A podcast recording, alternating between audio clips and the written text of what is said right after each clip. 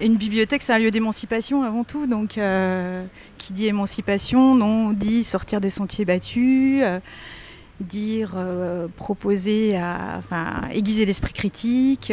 et tout ça, ça passe par les collections proposées bibliothécaires, les échanges qu'on a avec les lecteurs, et puis aussi les événements culturels qu'on propose.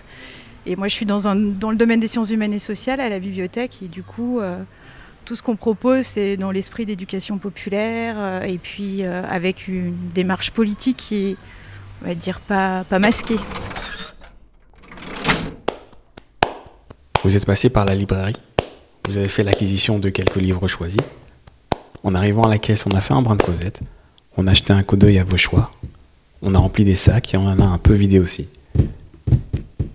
Voici par bribes quelques brèves de comptoir pas forcément littéraires. Bienvenue à Arles, librairie éphémère croisière. Vous écoutez Comptoir Caisse. Aujourd'hui, nous sommes avec Anne-Cécile.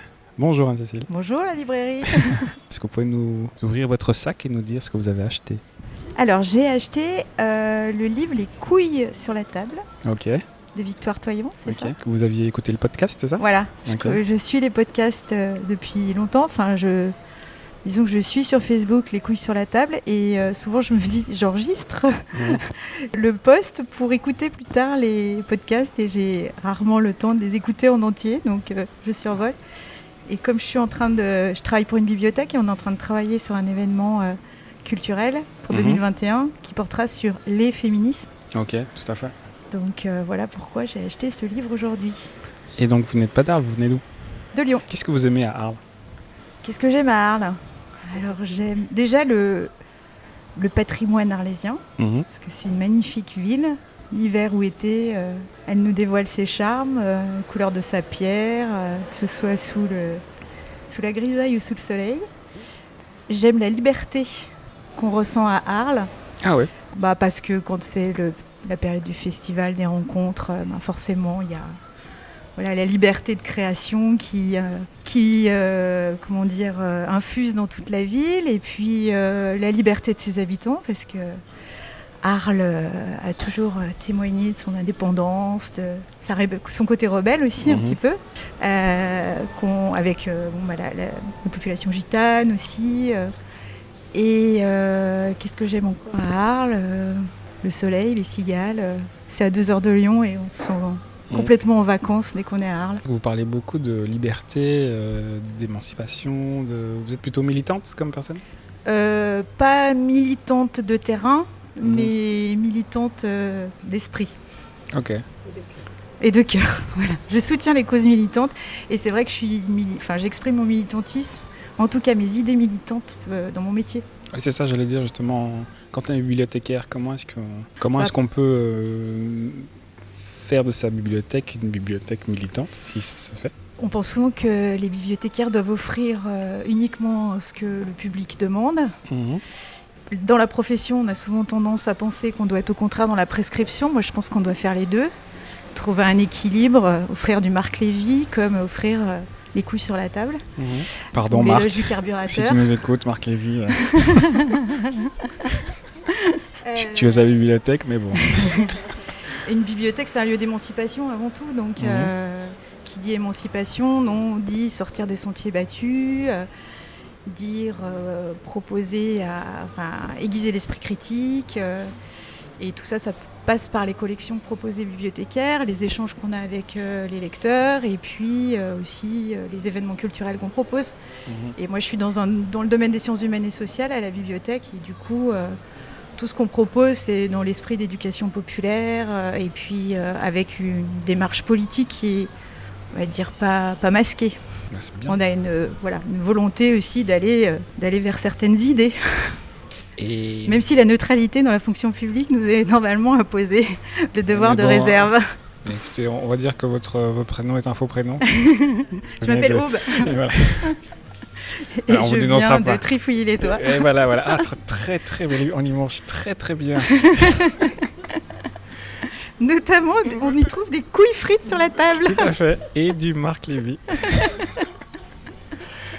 vous pourriez nous parler d'une rencontre que vous avez faite qui a été euh, forte ou marquante? Euh,